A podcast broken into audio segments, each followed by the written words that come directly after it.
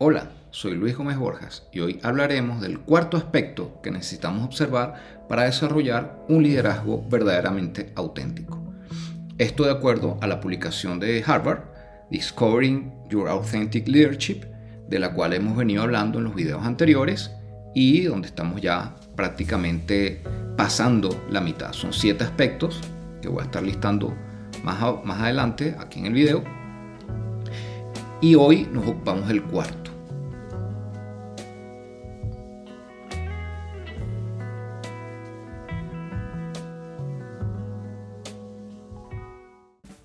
Reconocer realmente tus motivaciones extrínsecas e intrínsecas o motivaciones internas y externas.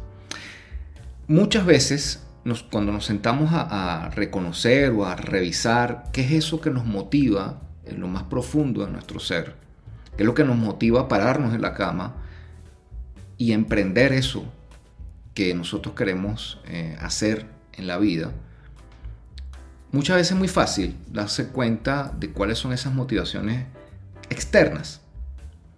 Y, es, muy sencillo saber, ah, bueno, sí, yo, yo quiero ganar más dinero, quiero un reconocimiento económico mucho mayor, quiero eh, el reconocimiento eh, profesional, quiero que me reconozcan, quiero promociones, quiero ese estatus em, que me da mi rol de líder o mis roles de líder, de líder a medida que voy escalando en la que vamos escalando en la, jerarquía organizacional. Pero otras veces no es tan sencillo darse cuenta de esas motivaciones realmente intrínsecas. ¿Por qué nosotros estaremos buscando, por ejemplo, mayor reconocimiento económico, mayor más dinero? ¿Por qué quiero eso? ¿Por qué quiero mayor reconocimiento profesional? ¿Por qué quiero incluso hasta fama dentro de mi ámbito profesional? ¿Para qué, para qué quiero eso? ¿Para qué quiero el estatus que me da el ser líder? Y es ahí donde hay que empezar a revisar y, y sentarnos y poner, parar la pelota por un momento y empezar a ver. Tal vez yo lo que quiero es mayor reconocimiento económico, mayor, más dinero, ganar más por un tema de seguridad. Puede ser. O qué estoy buscando yo con ese reconocimiento eh, profesional. ¿A quién quiero probarle qué? ¿A mis padres? ¿A mi pareja? ¿A mis hijos? ¿A mis amigos? ¿A mi entorno? ¿A quién? Aunque dicho eso, eh, te comento que es muy buen momento para suscribirte y regalarme tu like, porque así el algoritmo te va a ayudar a ti a tener más contenido como este, no solo mío, sino también de otros creadores. Y hay gente allá afuera haciendo cosas muy, muy chéveres. Em, y al revés, también podemos tener lo contrario. Y pasa mucho con los artistas. Y bueno, me voy otra vez con una pequeña historia de vida, eh, tomar ejemplo de alguien que realmente existe o existió. Y es alguien que roza, es una persona muy particular porque, porque es una persona que roza el artista, que era un técnico, ingeniero realmente, y además de eso, empresario, aventurero, y no es nada más y nada menos que Enzo Ferrari. Enzo Ferrari, bueno, nace a final del siglo XIX y, ya es adulto joven, bastante joven, a principios del siglo XX, cuando todo el tema de carreras de autos estaba empezando, estaba en pañales, y él adoraba ese mundo. Era un tipo que realmente estaba apasionado por la velocidad estaba apasionado por las carreras y quería dejar huella en ese mundo. Él empezó como, como piloto, estudió ingeniería, era un muy buen ingeniero, pero él lo que, lo que quería era correr. Pero es, esa motivación intrínseca que era tener éxito en, ese mundo tan fascinante de las carreras de autos fue mutando poco a poco.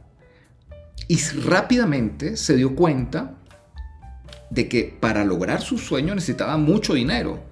Eh, estas carreras de autos en esa época, primero que no había equipos, no había escuderías propiamente dicha. Él es uno de los primeros que, monta un equipo, una escudería de, carreras.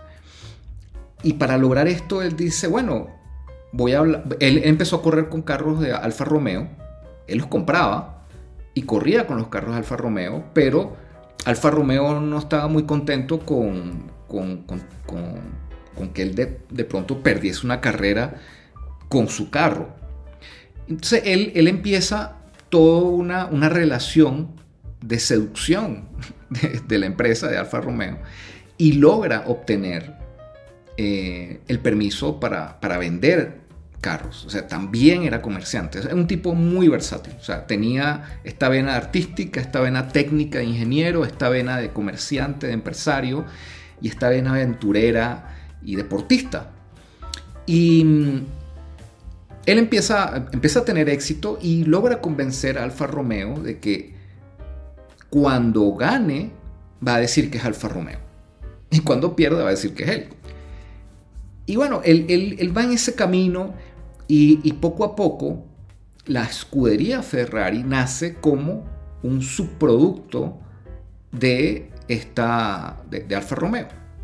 Bueno, la historia para hacerla corta, porque es un poquito compleja, como toda, historia empresarial y como historia real de vida de un personaje como Enzo Ferrari, él termina con Escudería Ferrari solo. Si mal no recuerdo, fue después de la Segunda Guerra Mundial, donde ya Alfa Romeo como que no estaba muy interesada en todo este tema de, las carreras. Y se queda con, solo lo que es las carreras de auto. Y dice, bueno, yo para poder lograr mi sueño necesito empezar a generar ingresos de otra manera. O de una forma relacionada a lo que yo hago, al mundo del automovilismo. Y empieza a vender a regañadientas vehículos eh, deportivos, de turismo, eh, que llaman ese tipo de carro, basados en los, autos de carreras que él, había diseñado o que había producido con, su empresa. Y lo hace, y empieza, y así es que él empieza a financiar un poco su actividad deportiva, que es lo que él quería. Em, él consigue socios eh, que tienen dinero por, bueno, por, otro, por otro, otro tipo de negocios y empieza a darle estructura al equipo Ferrari al equipo de, carreras. Y, él es uno de los primeros, si no el primero, tal vez que contrata, al menos en Italia, a un piloto profesional. Cuando antes los pilotos pagaban para participar y corrían este año, el año siguiente no corrían. Y, era un poco esa la moda del momento y era también una fuente de ingresos para Ferrari él, recibía el dinero de estas personas ricas que querían correr, estos pilotos con dinero, y, les daba sus carros para que, para que corrieran. Pero él contrata a este, a este corredor y le da una estructura profesional a las carreras de, autos de esa época, al menos en Italia. Y cambia eh, un poco la perspectiva que tiene todo este mundo. Pero Ferrari, la escudería Ferrari como empresa, realmente nunca fue muy bollante, siempre tuvo problemas a ese nivel. Y gracias a que Enzo Ferrari pudo reconocer cuáles eran sus motivaciones profundas, motivaciones internas, que era ganar carreras, poner el nombre de la escudería Ferrari en los primeros lugares del automovilismo internacional. Eso es lo que él quería, es lo que le gustaba, es lo que lo movía, el diseño de una máquina altamente eficiente, eficaz, bella además. Eh, eso era lo que él quería. Y me quedó corto seguramente. Pero también dijo, mira, necesitamos dinero, una motivación extrínseca, una motivación externa. Necesitamos reconocimiento, necesitamos que nos vean como una, una marca realmente de élite. Y lo logró, lo logró.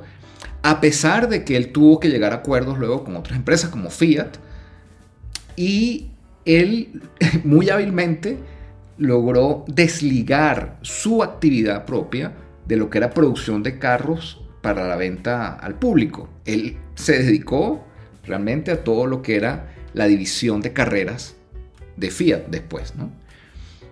Entonces, bueno, aquí vemos ese ejemplo. Con ese ejemplo podemos también ver esa otra cara. Siempre, muchas veces, eh, consultores, coaches, etcétera, se enfocan precisamente en, lo contrario, que es eh, líderes que, se, que, que, que están motivados más que todo por lo externo. Pero aquí en el caso de Enzo, él está motivado sobre todo por lo interno, motivación interna, y él sabía cuál era. Y él tuvo que llegar a ese equilibrio para poder em, jugar con eso y poder lograr eh, crear una marca y una empresa automovilística exitosa y hacer lo que él quería, lo que a él realmente lo movía. Este proceso lo podemos también hacer al revés. De eso que yo creo que me llena, que son las motivaciones externas, es lo que dice el mundo o cómo el mundo me reconoce, ya sea en dinero, ya sea con reconocimientos este, profesionales, etcétera, estatus y, y, todo esto, poder también. Eso que el mundo me da, sí, es una motivación que yo creo que es el, camino que muchos seguimos, me incluyo, eh, al principio de nuestras carreras, buscando un poco eh, eso que el mundo tiene para ofrecernos. Queremos comernos el mundo, pero el mundo tiene que también retribuirnos de alguna forma. Estas motivaciones internas eh, están ahí, siempre están. A veces están dormidas, a veces están activas pero sin que nosotros lo, sepamos y no sabemos realmente por qué estamos buscando eso que, tiene el mundo para ofrecernos, esa motivación extrínseca. Entonces llegar a ese equilibrio, sacar a flote tanto las extrínsecas como las intrínsecas y ver, ok, qué tan calibrado esto está acá, qué, qué, tan, qué tan balanceado está mi mundo interno y externo con respecto a mi, motivación y cómo puedo linkearlo, cómo puedo balancearlo si no está ya balanceado. Y muy probablemente logrando esto podemos llegar a un nivel mucho más alto de impecabilidad, un nivel mucho más alto de calidad eh, y un, un nivel mucho más alto de éxito, pero éxito con mayúsculas, no solo el éxito económico, no solo el éxito de estatus, sino el éxito interno, que al final, eh, como dicen algunos por ahí, es realmente sentirte bien con lo que estás haciendo. Entonces, em, te invito a, pensar también en esto, en reflexionar en, qué te está motivando en tu vida profesional, en tu, en tu estilo de liderazgo, qué es lo que te lleva a hacer lo que haces, qué es lo que te lleva a reaccionar de cierta manera, ¿Qué es lo que te para, que te hace levantarte todos los días de la cama? ¿Qué es lo que te hace quedarte hasta tarde para lograr un objetivo? Y así como hizo Enzo Ferrari, que logró desarrollar estos dos, estos dos mundos, tal vez por, la forma de ser así, este, ingeniero, pero a la vez tener esta vena un poco artística y esta vena deportista y aventurera, que también revelar eso en nosotros. Entonces, ¿Te has preguntado realmente qué es eso que te motiva? Pero preguntártelo de verdad. Salirnos un poco de la caja de, ah, me motivan mis hijos. Ah, me motiva ganar más dinero. Sí, pero ¿qué hay detrás de eso? ¿Qué hay detrás de eso? Si has logrado ya el éxito y el reconocimiento profesional como líder, tal vez es momento de parar y, empezar a preguntarse, bueno, ¿qué rumbo quiero yo darle a esto? Si he logrado todo esto sustentado en mi motivación externa, en eso que tiene el mundo para ofrecerme y que me lo ha dado, ¿qué no puedo lograr si equilibrio, equilibrio, perdón, esas motivaciones realmente profundas y se las saco a flote y empiezo a mirar qué es, qué tengo yo mismo para ofrecerme a mí y qué tengo yo para ofrecerle al mundo en retribución. Comparte en los comentarios qué cosas te motivan. Y así la comunidad tal vez puede nutrir un poco la experiencia de todos y cada, de todos y cada uno de los que estamos aquí eh, compartiendo este contenido. Pregúntatelo. Y una vez más, estoy totalmente a la orden para ayudarte en ese proceso, no solo con este aspecto de la motivación extrínseca e intrínseca, sino en los siete que estamos trabajando acá en esta serie de videos. Entonces, muchas gracias por escucharme y recuerda, haz tu parte, el universo hará la suya.